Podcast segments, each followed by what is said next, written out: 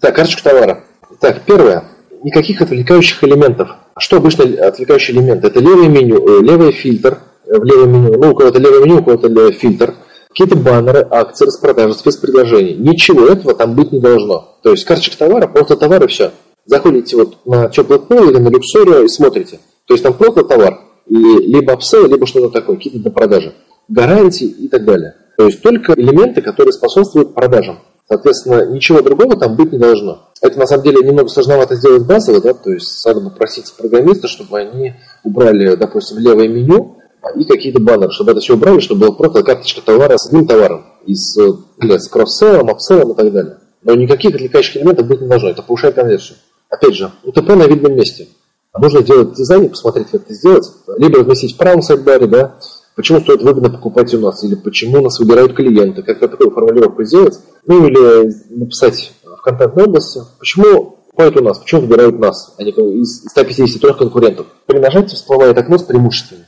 Тоже хороший вариант. Изображение товара.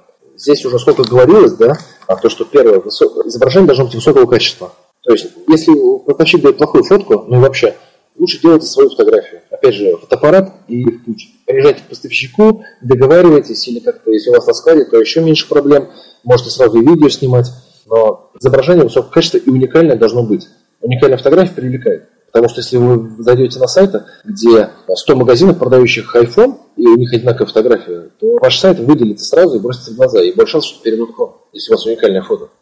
А чтобы увеличить фотографию, есть, во-первых, два варианта, как увеличить. То есть первое – это увеличение определенной области. Обычно используется на сайтах а, женской одежды. То есть ты наводишь мышку на фото, и какой-то квадратик, он увеличивается справа. Очень детально. Это первый вариант. И второе – это когда нажимаешь на фото товара, и у тебя всплывает поп-ап с увеличенной картинкой. Опять же, что должно быть на этом а, поп-апе?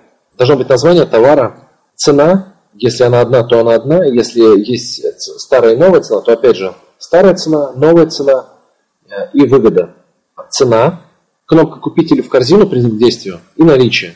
Ну, по сути, тоже то, то, что у нас в блоке на группе товаров, в блоке товара и на карточке товара основные элементы тоже.